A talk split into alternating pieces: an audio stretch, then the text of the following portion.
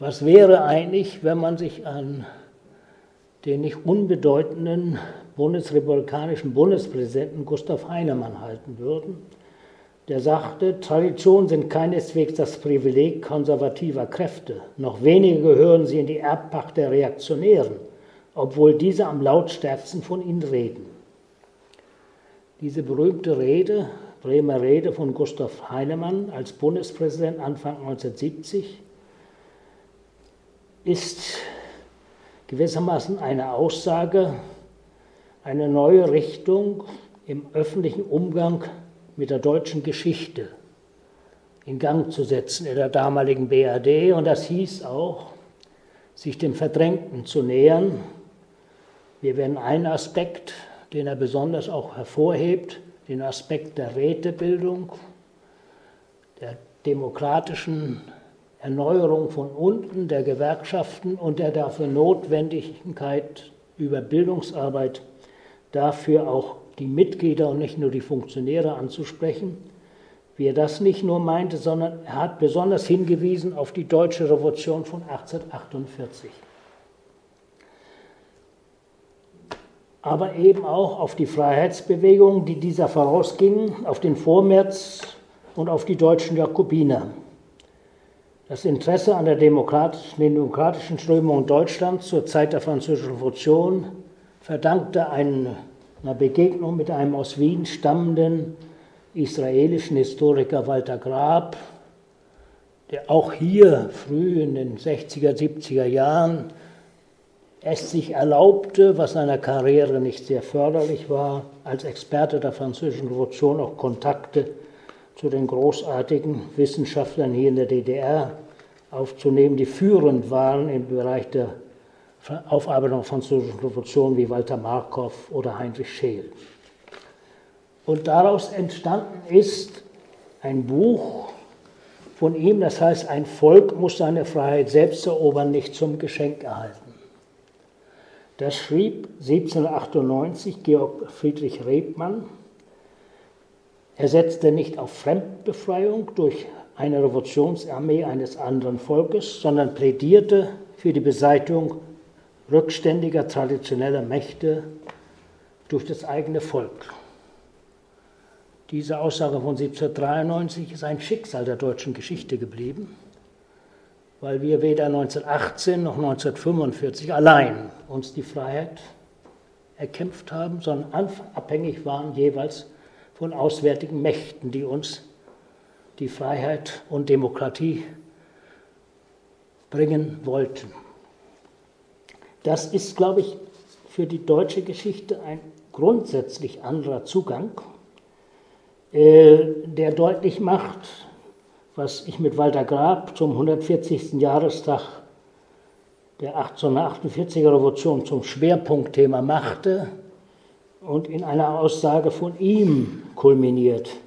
Ich zitiere, wäre die Revolution von 1848 geglückt, so hätte es keinen Bismarck, keine fünf Angriffskriege von 1864, 1866, 1870 und 1914 und 1939, keine Nazi-Herrschaft und keinen Judenmord gegeben. Warum aber war dieser Weg der Deutschen zur Demokratie immer auch auf die Befreiung durch fremde Mächte angewiesen? Und welche Folgen ergaben sich daraus für die Kultur- und Bildungsarbeit. Warum ist in Berlin zum Beispiel die Erinnerung an die frühen Lesegesellschaften der deutschen Jakobiner verloren gegangen? Überall in Deutschland. Sie realisierten erste Ansätze einer autonomen Volksbildung in Deutschland, in deutschen Provinzen von damals, die man auch zu den Gründern der deutschen Volkshochschulen zählen könnte, sollte. So zum Beispiel in Hamburg mit der Lesegesellschaft von 1792 oder der jüdisch-christlichen Freimaurerloge Einigkeit und Toleranz von 1793. Im damals dänischen Altona und in Flensburg wurden ebenfalls Jakobinerclubs gegründet und die wagten es, am 31. Oktober 1792 nach Berlin zu kommen und hier zu reden und sie forderten die Berliner Bevölkerung auf, mit Fluchblättern gegen die Tyrannei der Preußen aufzubegehren, Ich zitiere, brave Bürger, ihr schlaft und die Tyrannei schwebt über euren Köpfen. Ehre sei der Freiheit, der Gleichheit, der Einigkeit und der Tugend. Was für moderne Visionen. Äh, was für eine andere Tradition ergäbe sich für die Geschichte der Volksbildung, wenn man so vorgehen würde, an diese demokratische Tradition anzuknüpfen. Und wer erinnert sich noch, dass das erste Programm der KPD 1946, 47 davon ausspricht, von der Vollendung der demokratischen Revolution von 1848. Also dieses Bewusstsein in der Tradition von Rosa Luxemburg, die Vollendung der bürgerlichen Revolution, als Voraussetzung dafür zu nehmen, überhaupt einen Sozialismus zu realisieren oder ansatzweise in Gang zu setzen, ist völlig vergessen worden. Und hier 1793 in der Mainzer Republik, der ersten deutschen Republik, ist das schon präsent und ist bis heute vergessen. Das war eigentlich nicht vorgesehen von mir, aber angesichts der paar Leute hier äh, dachte ich, wäre das ein Zugang der einen anderen Blick macht. Ein Wesen auch anderer, nicht im Text vorhandener Blick wäre, wenn hier Pädagogen anwesend wären, ob sie eigentlich den Aufruf an alle Lehrer, Lehrerinnen und Eltern, die sich ihrer Verantwortung um die deutsche Jugend und Zukunft bewusst sind, an alle Jugendlichen, die die Pflicht zur Selbsterziehung und Selbstverantwortung gekannt, erkannt haben, wer diesen Aufruf eigentlich von 1919 kennt. Das ist ein Bund der entschiedenen Schulreformer, so nannten die sich. Und ich zitiere nochmal raus. Wir laden euch zum Bündnis ein gegen eine mit veralteten Gedanken und Gefühlswerk mühsam gestützte Zivilisation. Für aus der Reife der Zeit sich schaffende und der Verschmelzung von Arbeit und Geist beruhende aus Gemeinschaft, Sinn und genossenschaftlichen Zusammenarbeiten sich entwickelnde Kultur. Oder gegen den Geist des Militarismus, gegen Völker, Rassen und Konfessionshetzung, für Menschenwürde, Menschenachtung, Völkerwürde, Völkerverachtung, für brüderliches Denken und Handeln im einzelmenschlichen wie im Völkerverkehr. Und abschließend, wir laden euch ein zum Bündnis für die Gesundung, für den Neuaufbau des deutschen Volkes durch eine endliche Wirklichkeit werdende Erziehung im Geiste Goethes, Pestalozzis und Fichtes, die aus dem Leben für das Leben, durch Produktion zur Produktivität, durch erlebte Sittlichkeit zur Tüchtigkeit als Glied der Volksgemeinschaft erzieht. Tretet ein zum Bund entschiedener Schulreformer. Unterschrieben von einem berühmten, vergessenen Berliner Paul Österreich und von einem anderen, noch bedeutenderen Berliner Fritz Carsten. Von all diesem blieb nichts, bis auf eine Ausnahme. Sie scheitern 1920 an der großen Konferenz, an der alle noch dabei sind, um eine Einheitsschule als Grundlage für die Chancengleichheit aller überhaupt in Gang zu setzen. In dem Plädoyer zur Abschaffung des Religionsunterrichts und vielem anderen mehr und zur Einführung von politischer Bildung in den Schulen. Wobei da nur Juristen für zuständig sein sollten, weil man auf den Verfassungspatriotismus setzte. Das Einzige, was geblieben ist, finden Sie hier in Bremen, äh, in Berlin noch. Fritz Karsens Karl-Marx-Schule in Neukölln ist ein verspäteter, erlaubter Versuch, diese Grundlagen in einem Sonderschulreform umzusetzen. Also kurzum, die kleine Zahl hat mich ermutigt, gewissermaßen dieses Volksschulproblem einzubetten in die Grundsatzfrage, ob nicht eine Gesellschaftsrevolution, eine gesellschaftliche Veränderung nicht die Voraussetzung überhaupt dafür ist, sowas wie Volksbildung zu machen, in dem Sinne, dass man alle anspricht und das nicht zur Verlängerung von Privilegien wird, die schon bestehen. Oder zum Nachholen für diejenigen, die auf diese Art Schulabschlüsse nachholen oder gezwungen werden, um überhaupt noch wieder als integrierte Ausländer Deutsche werden zu dürfen, Deutschkurse zu genießen.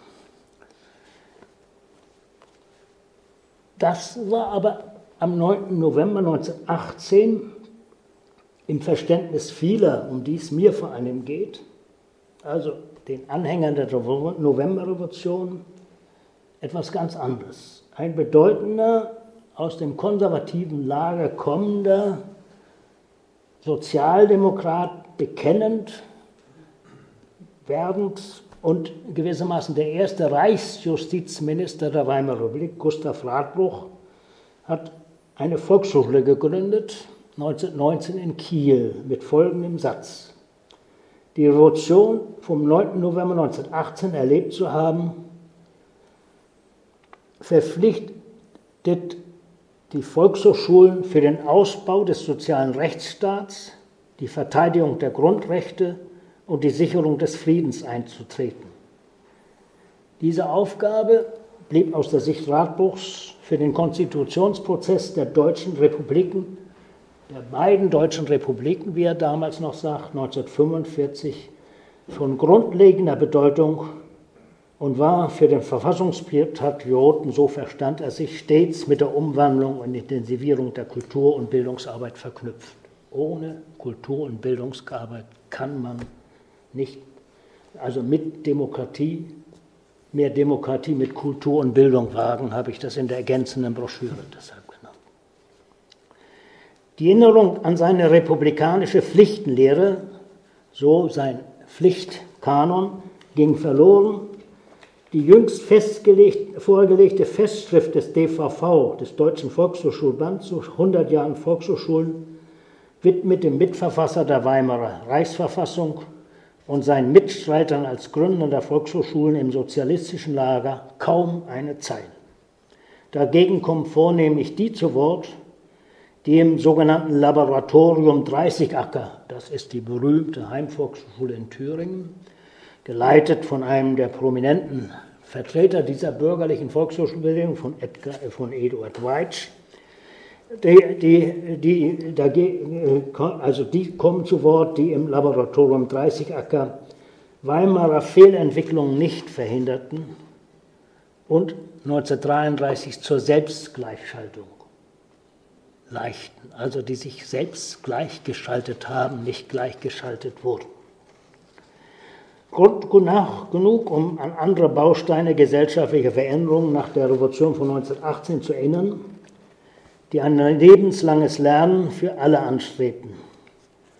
Ein wenig bekanntes Kind der Novemberrevolution war zum Beispiel die Freie Hochschule für Handel, Industrie und allgemeine Volksbildung in Nürnberg. Ein heute noch aktuelles Modell der Krisenbewältigung in Zusammenarbeit mit der Arbeiterbewegung. Schon vor Ende des Krieges tun sich fortschrittliche Industriellen zusammen, die wissen, da bricht alles zusammen, jetzt müssen wir uns mit der Arbeiterbewegung zusammentun und machen eine Gesamthochschule für Erwachsene, die sie Volkshochschule nennen, wo politische Bildung, berufliche Bildung, wissenschaftliche Bildung in einer Universität zusammengefasst sind. Die nennen sie allgemeine freie Hochschulen. Das ist ein Revolutionswerk wie sie das selbst, im Selbstverständnis selbst der USPD-Leute damals von einem berühmten Menschen, der Vorsitzende der Lederarbeitergewerkschaft ist und die Bremer Linke führt, von Simon so formuliert. Äh, das ist völlig vergessen worden. Als ich Leiter der Volkshochschule in Nürnberg war, musste ich den, das Gründungsdatum auf 1921 legen, weil diese Etappe von 1918 bis 1921 nicht in das Bild hineinpasste. Dass Sozialisten ab 18 dann Kommunisten sich zusammentun mit fortschrittlichen Bürgern und Industriellen, die in Nürnberg vornehmlich jüdische, äh aufgeklärte, libertäre Juden waren, dass das Bündnis so funktionieren konnte und erfolgreich war. Und einer der Kursleiter wurde später Bundeskanzler Ludwig Erhard, der damals schon Kurse darüber hielt, wie kann man die Krise des Kapitalismus überwinden. Also es gibt Beispiele genug davon, äh, damit will ich Sie jetzt aber nicht langweilen, sondern ich will doch daran erinnern, dass die Novemberrevolution auch in den Hochburgen der Arbeiterbewegung nach 1918 Kinder der Revolution in Gang gesetzt hat, die völlig vergessen sind. Das bekannteste Beispiel ist dafür hier in Berlin die Freie Hochschule für Proletarier im März 1919 gegründet. Ab Oktober 1919 heißt sie Rätische Schule der Großberliner Arbeiterschaft.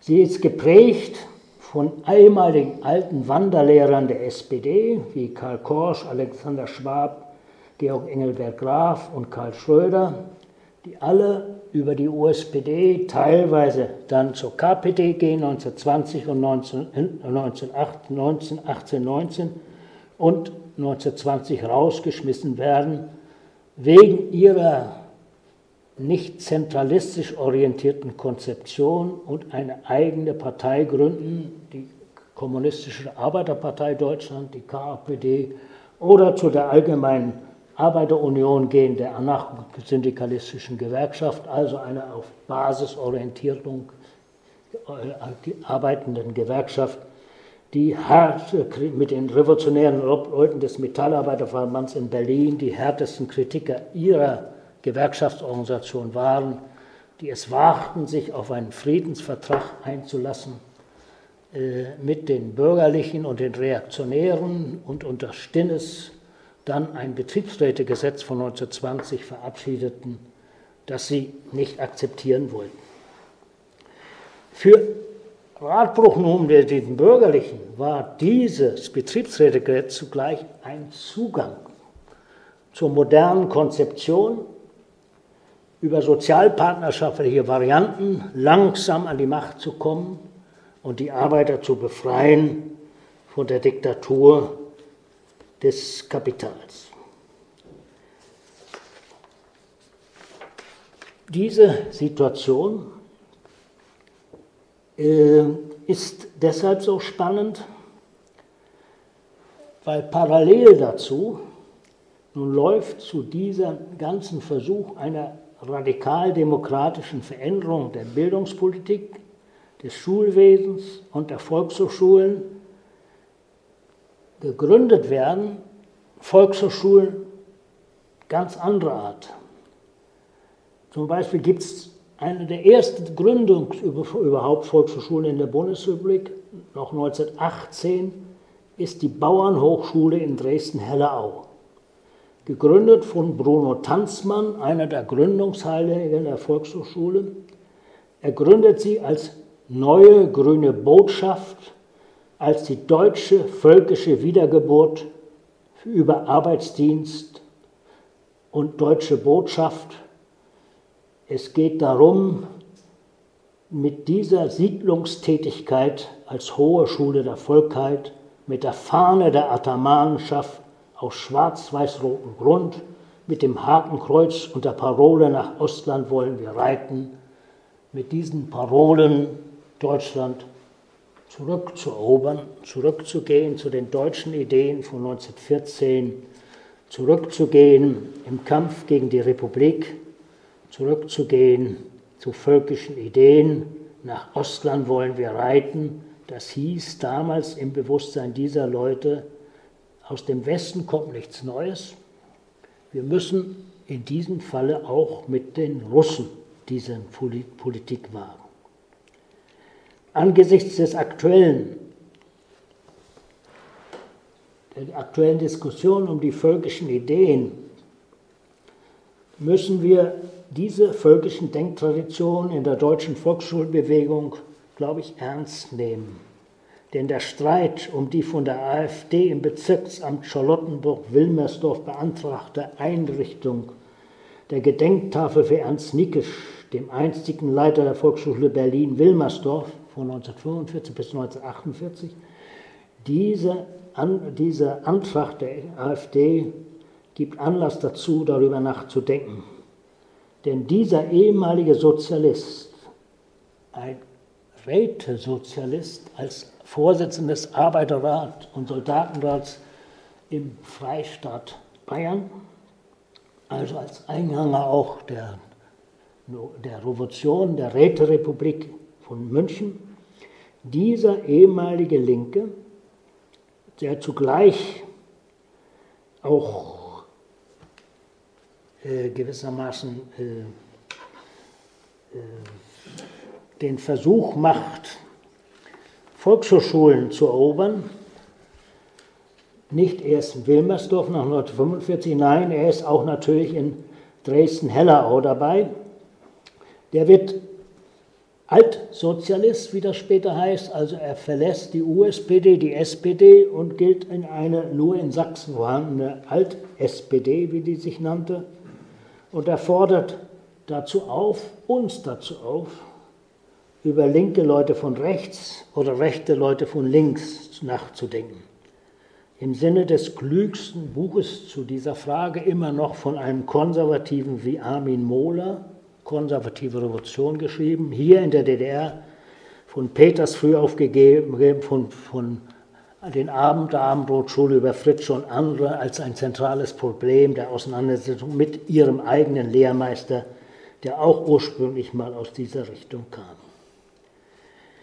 Weil Nietzsche nun als entschiedener Gegner von Hitler galt, aber gleichzeitig antisemitisch und rassistisch sich Bündnisse sucht mit nationalen Strömungen, auch in der Arbeiterbewegung, ist dieses völkische Denken nicht nur zu beschreiben auf rechtskonservative und antidemokratische Kräfte, sondern zeigt zugleich über den berühmten SPD-Kreis, den sogenannten Hof-Geismar-Kreis, dass die zentrale Frage von Sozialismus und Nation ein zentrales Problem bleibt. Und es ist vielleicht bezeichnend, dass diese Gruppe, die sich dann Nationalbolschewisten nennen, alle teilweise zur Opposition Hitlers gehören und wie Nickisch ins KZ kommen.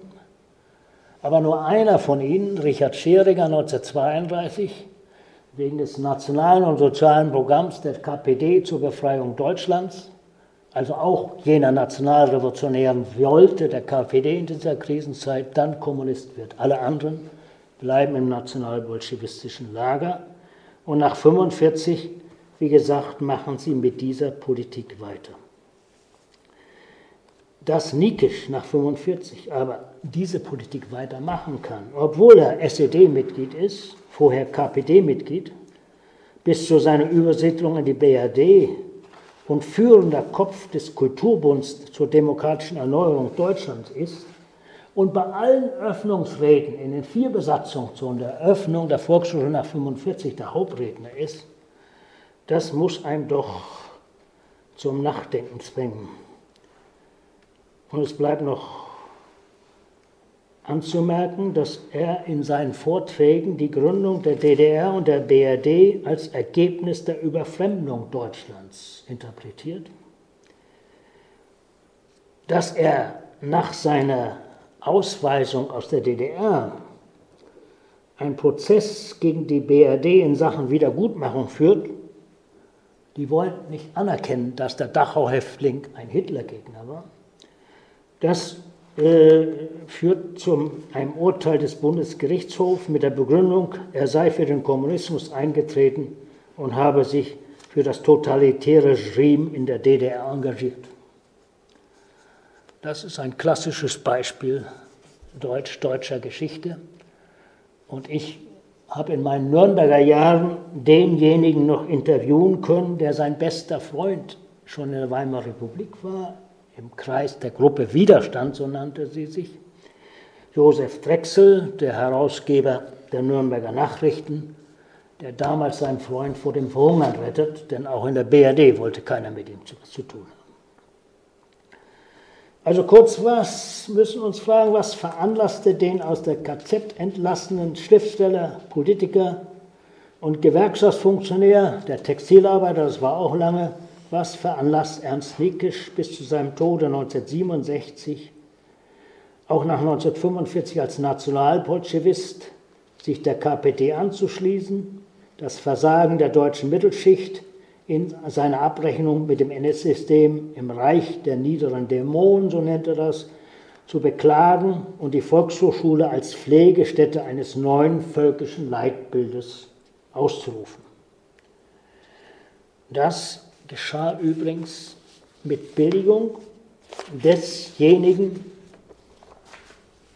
der selbst ein Widerstandskämpfer war, der preußische Kultusminister Adolf Grimme, nach 1945 Kultusminister in Niedersachsen, der als Mitglied der Roten Kapelle dem Tode kurz äh, davon kommt. Äh, was veranlasst nun ausgerechnet dem in der von ihm herausgegebenen Reihe Bausteine der Volkshochschulen, der ersten wichtigen zentralen Zeitschrift, theoretischen Zeitschrift der Volkshochschulen in Deutschland für alle vier Besatzungszonen, Ernst Nickisch dort reden zu lassen und in diesem Baustein nachdrucken zu lassen. Was veranlasst das Deutsche Historische Museum, diesem Ernst Nickisch einen Ehrenplatz im Museum zu vergeben? Es zwingt uns nachzudenken über jene völkisch-proletarischen Traditionen, über jene eigenartigen Synthesen von Nationalismus und Sozialismus, die Nickisch-proletarischen Nationalismus nennt. Bei Nikisch ist es immer die Überbetonung des Nationalsozialismus oder des Nationalismus innerhalb der Arbeiterklasse, wie es übrigens auch bei Heinrich Laufenberg und Fritz Wolfheim ist, die Mitgründer der KPD sind der KPD und die ihre eigene Heimvolksschule mit Unterstützung der bündischen Jugend in Klappoltal gründen auf Sylt, die gibt es immer noch, mehr als 100 Jahre lang. Da wird die Tradition weiter gepflegt. Sozialdemokrat und Nationalismus, das ist kein Gegensatz. Wir sind gemeinsam gegen den Versailler Vertrag, aber wir sind alle für die Ostbindung. Es, also ich bin, bin in Vorbereitung auf diesen Vortrag und dem Manuskript dazu nicht weggekommen von diesem Thema. Nicht nur, weil einer meiner Nachfolger auf meinem, meiner Volksschulleiterstelle in Frankfurt ein berühmter Gauleiter namens Gauland ist, der diese Theorie wieder aufgreift. Ein viel klügerer Mann, als er sich gibt. Ein Mohler-Schüler und Karl Schmidt-Schüler, der in der FAZ im wichtigen Feuilleton war, in Brandenburg eine fortschrittliche konservative Zeitung nach 89, 90 geleitet hat. Also kurzum, ist es so einfach, das beiseite zu tun und dabei zu übersehen, wie stark diese Gruppierung auch innerhalb der heutigen Arbeiter bewirkt. Als ich neulich in Ingolstadt vor, vor der IG Metall reden musste, bekannten sich wichtige Betriebsräte zur AfD aus Frust über ihre Gewerkschaftspolitik und über die Politik der SPD. Also ist Nikisch so fern vor diesen Gefahren und können wir so leicht ausgrenzen. Ich weiß es nicht oder weiß es doch. Ich will es aber Ihnen überlassen, äh, weil das ein Thema wird, das uns vielleicht im späteren Zusammenhang, aber nicht heute, vielleicht weiter beschäftigen sollte. Diesen Hintergrund haben viele mitbekommen, die den Faschismus überlebt haben, auch in der Bundesrepublik. Einer, der mich zu den Gewerkschaften brachte und zum engagierten Mann der Arbeiterbildung auch machte, war heute der, der heute vergessene große Vorsitzende der IG Metall, Otto Brenner. Er gehörte mit Willy Brandt und anderen Jugendlichen zu denjenigen, die 1931 aus der SPD ausgeschlossen wurden, weil sie gegen Panzerkreuzer und für Kinderspeisung gekämpft hatten und die SPD dann doch in die Große Koalition ging und den Panzerkreuzer baute und die Sozialpolitik vernachlässigte. Sie waren alle wichtige Mitglieder des Widerstands oder überlebten im Exil.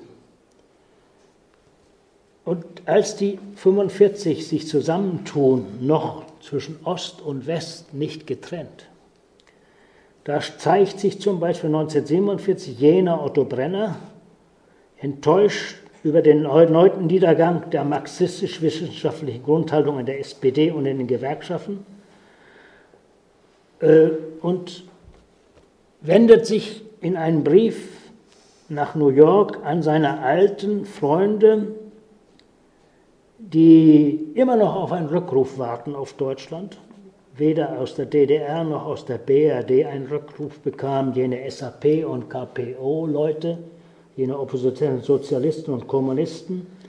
Und er sagt, die marxistische Richtung, die gestützt auf die wissenschaftliche Begründung des Sozialismus von Marx und Engels aus der SPD einst eine revolutionäre Partei machen wollte, befinden sich zurzeit in der Defensive.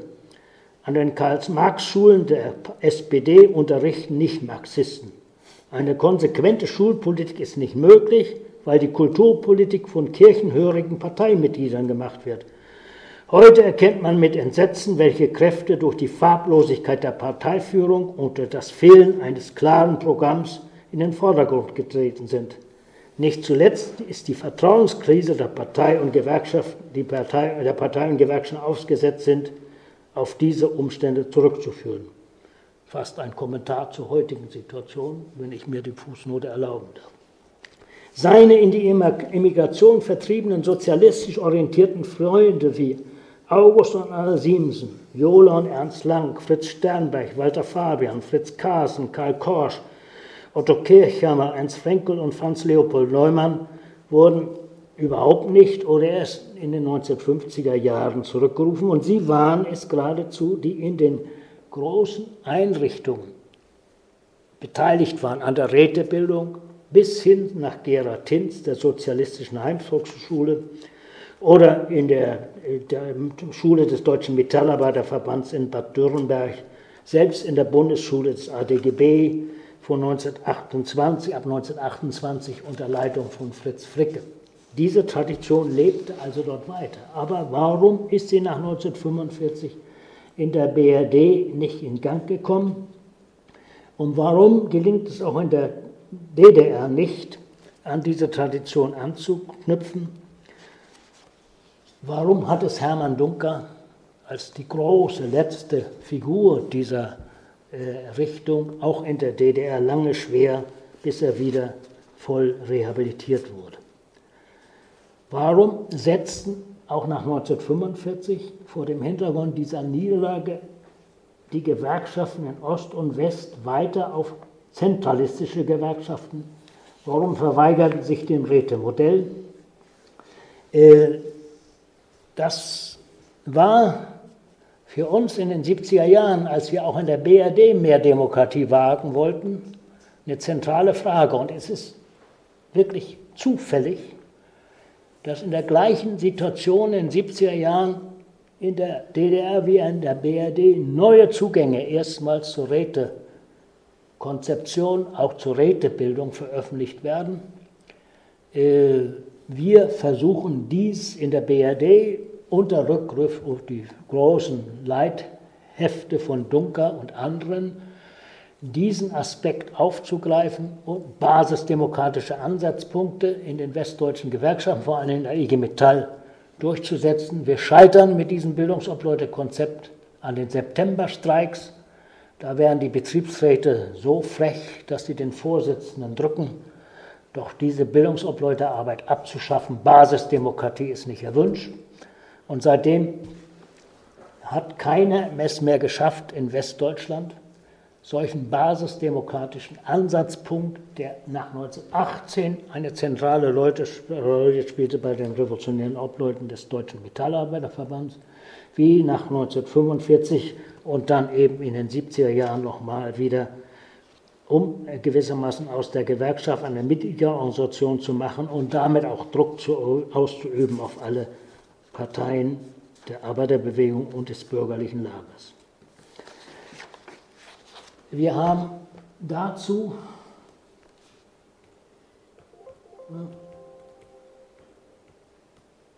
Hier so ein paar Beispiele, ich weiß nicht, ob Sie das lesen können, welch hoher Anspruch mit seiner solchen Rätebildungskonzeption verbunden war.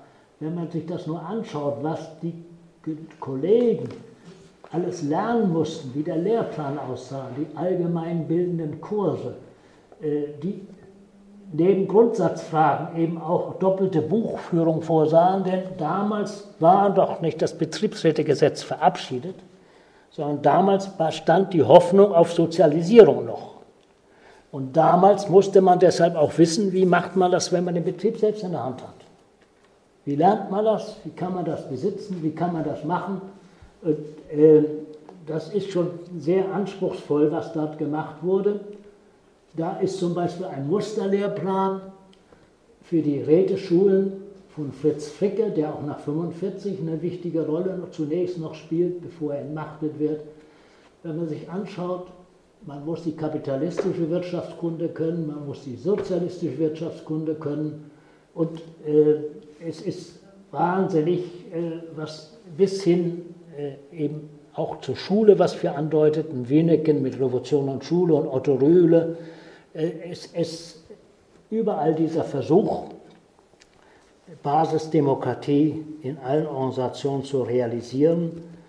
Und derjenige, der es theoretisch am weitesten weiter fortgeführt hat, war für uns in Westdeutschland in den 70er Jahren eine zentrale Figur. Karl Korsch, sein Arbeitsrecht für Betriebsräte war eine zentrale Entdeckung. Wir haben ihn selbst noch einladen können im Otto-Brenner-Kreis nach Hannover.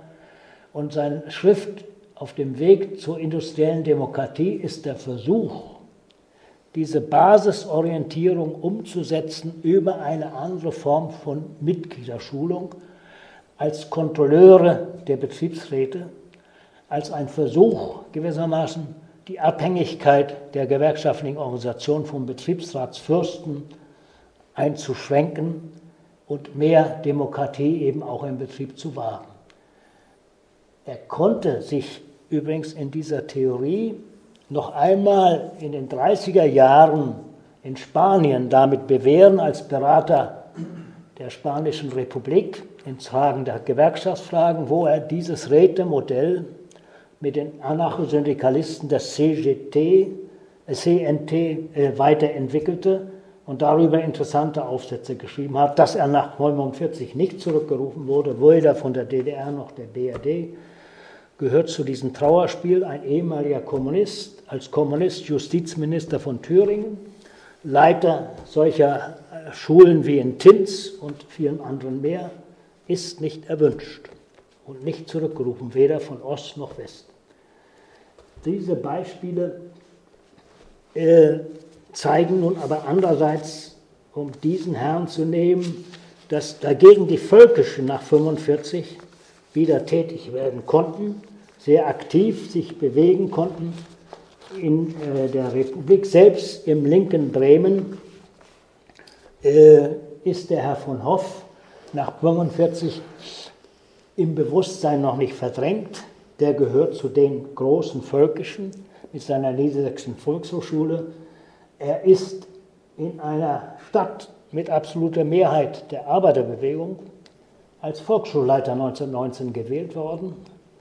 Er verkündet völkische Programme und er wird natürlich in der Nazizeit der Senator für Kultur und Bildung. Und wenn er nicht 45 durch eine Bombe getroffen worden wäre, wäre er wahrscheinlich auch nach 45 weiter tätig als Kontinuität des Freispruchs auch nicht nur für die Justiz, die Nazi-Justiz, sondern auch für die, den Bereich der Bildung. Ich selbst muss nur sagen, dass ich noch 1950 in der Oberschule zum Dom in Lübeck nur Lehrer habe, die alle nach der kurzen Zeit äh, der Suspendierung außer Kraft wieder tätig sind und meine Lehrer sind.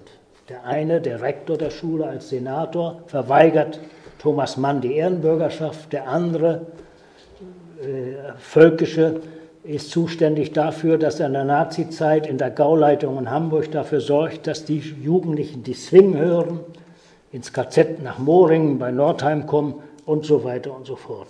So wachsen wir auf und deshalb bin ich beunruhigter über das, was wir im Augenblick wieder erleben, was eine lange Tradition in Deutschland hat und ja natürlich schon aus dem 19. Jahrhundert kommt. Äh, wenn man so will, fängt das auch alles schon bei Luther an, wenn man noch weiter zurückgehen will. Äh, wir müssen mit unseren Gedenktagen kritischer umgehen. Wir müssen auch die Gegenposition zur Kenntnis nehmen und wir dürfen den Kampf um mehr Demokratie auch in den Volksschulen nicht aufgeben. Das gewissermaßen ohne mein Hauptteil noch gebracht zu haben, es sei denn, ich habe noch Zeit für die Zeit nach 45. Aber äh, vielleicht ist es besser, dass jemand die Diskussion. Ja. Ergänzende Bemerkung unserer überschaubaren, aber hoffentlich doch sehr interessierten Zuhörerinnen und Zuhörer. Dir, Jörg, erstmal herzlichen Dank. Geballte Ladung, sicherlich mit vielen interessanten Problemstellungen. Was bewegt Sie dabei? Wo haben Sie Nachfragen? Wo haben Sie noch Vertiefendes hören wollen von unserem Gast? Das steht im Raum. Vielleicht ermutige ich Sie mit einem Zitat. Einer der ganz großen Gründer der Volkshochschule heißt Georg Picht. Pech, Pech, Georg Picht. Nicht der spätere Bildungskatastrophenpicht, sondern sein Vater. Dieser Werner Picht ist Mitgründer der Volkshochschulen 30-ackerer Prägung des konservativen Lagers. Und er soll 1918, 1919 in der ersten Schrift, die die herausgeben in der freien Volksbildung, sagen, was die Volkshochschule ist. Er schreibt, die Volkshochschule soll die geistigen Voraussetzungen der Demokratie schaffen, die Klassen versöhnen, das Nationalgefühl wecken, den geistigen Hunger des Arbeiters befriedigen den deutschen Idealismus erneuern, der evangelischen Kirche Boden im Volk gewinnen, Arbeitslose dem Wirtshaus fernhalten, aber auch der Volkshygiene, dem Sozialismus, dem Bau von Laubengärten und der Säuglingspflege dienen, die Kultur der Vergangenheit erhalten und die Fundamente legen zu einer Kultur der Zukunft. Um es kurz zu sagen, man glaubt in der Volkshochschule den deutschen Geist beim Schopfe gefasst zu haben. So aus der Arbeitsgemeinschaft 1919, Seite 88 FF. Bitterer geht's nicht. Aus einem Mann, der zu den Gründerheiligen gehört, aus der Sicht eines Mannes. Mit freundlicheren Worten könnte man das aber heute unterschreiben. Nicht bei meiner Volkshochschule. Nein, das ist ja richtig, aber ich denke mal, da könnten viel, also das ist ein bisschen der modernen Sprache angepasst, kann man das sicherlich dann wahrscheinlich halt unter. Das wollte ich ja von Ihnen hören, nicht von mir. Okay, Ihre Fragen. Also vielen Dank für diesen interessanten Vortrag. Ähm, Sie haben ja jetzt auch die, diese deutschen Traditionen angeknüpft ja. äh, bei der Volkshochschulbewegung. Äh, Gibt es dann auch andere, äh, in anderen Nationen, ähm, Ansätze, an denen man sich orientiert hat, oder ist das jetzt so ein sehr verengter Blick auf, auf das, was, was im deutschen Landen passiert ist? Nein, das, was ich jetzt gesagt habe, gerade zur völkischen Richtung, um das gleich aufzugreifen, hat einen wichtigen Hintergrund in Dänemark. Als Dänemark verliert gegen Österreich und Preußen 1864, wird als Folge von einem bedeutenden protestantischen Repräsentanten namens Grundwig die Parole ausgegeben, nach innen wieder gewinnen, was nach außen verloren ist. Das war von ihm auch völkisch gemeint. Also Altona ist unser. Das heißt, das wissen die wenigsten, dass die Dänen bis Kiel und Altona waren. Und ich war selbst, bin noch als Däne geboren, 1937 in Arnsbück in Ostholstein. Wir waren auch noch dänisch bis 1937 wieder, also unter dem Gesicht, hinter dem Hintergrund der Schwierigkeit danach. Also kurzum, dieser Grundweg wird immer noch zitiert bei jeder offiziellen Feier wenn sie hier, wenn es so einen in Berlin äh, gäbe, weiß ich nicht. Es ist sicher, dieser Mann kommt vor. Nach innen wieder gewinnen, was nach außen verloren. Das ist völkisch interpretiert worden von den Deutschen. In Dänemark nicht immer so, aber es ist ein Hintergrund. Äh, und insofern ist die dänische Tradition natürlich ganz wichtig. Es gibt eine Gegentradition nach 1945 aus Schweden. Das ist die Arbeitskreiskultur, die sagt, geht weg von den großen Veranstaltungen, geht hin zu kleinen Gruppierungen. Und das alles geschieht während der Arbeitszeit. Und das alles geschieht mit offizieller Unterstützung im sozialpartnerschaftlichen Schweden. Äh, also das, da gibt es viele andere Beispiele zu, aber äh, was Sie hier sehen zum Beispiel, äh, wenn ich das noch kurz eingeben kann, ist ein Fluchblatt, das Max Weber mitverteilt. Und das, das Gründungsflugblatt ist der ersten von Weber mitgestützten Partei des deutschen Vaterland, der deutschen Vaterlandspartei, die 1917 schon anfängt und die dieses Fluchblatt zum 19. Januar 1919, also zur ersten Wahl verteilt, wo schon alles drin ist, was die Nazis nur übernehmen müssen. Also die Kronsorten, Kohn ist damals ein berühmter Jude im preußischen Kabinett, die Kronsorten sind die Spartakos-Sozis mit Liebknecht und Luxemburg. Die unabhängigen Sozis, das sind der, der Hase und weiß nicht, wer das andere sein soll. Die Mehrheitssozis, das sind die Eberts und andere. Und die Deutsche Demokratische Partei, das ist die Radenau-Partei und die, die AG-Partei. Das sind die Kronsorten. Und wofür hat, wen hat man zu wählen? die Christliche Volkspartei, also die Vorläufer der CDU, die Deutsche Volkspartei oder die Deutsch-Nationale Volkspartei, die Bugenberg-Partei. Warum? Weil sie sind für Kirche, Familie und Schule im Geiste Luthers, Bismarcks und Hindenburgs. Dass diese Gruppe geschlossen 1923 zur NSDAP geht und dass ihr Vorsitzender Kapp ist, der den Putsch von 1920 macht, das ist zum Beispiel eine völlig unbekannte Geschichte. Und wie entsteht diese Partei? Sie entsteht in München, als im Februar 1919, äh, also äh, da man, entscheidet man sich, dass man äh, zur Wahl antritt oder weiterkämpfen muss.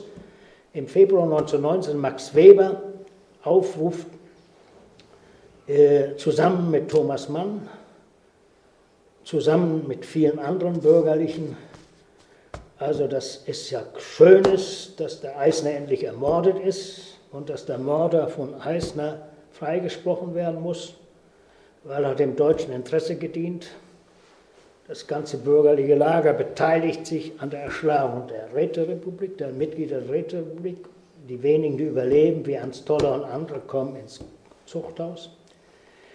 Und der sagt dann, damals in Gegenwart von Hemmeter und Himmler als Studenten in München. Ich hole den Rektor. Ich komme allein nicht zurecht. Und was sagen die Studenten mit Hemmeter, den nationalen Studenten, die damals schon die Mehrheit haben? Gasse frei für Juden. Und es findet während der Vorlesung, die abgebrochen wird, eine Gasse statt und die ersten Juden werden ermordet.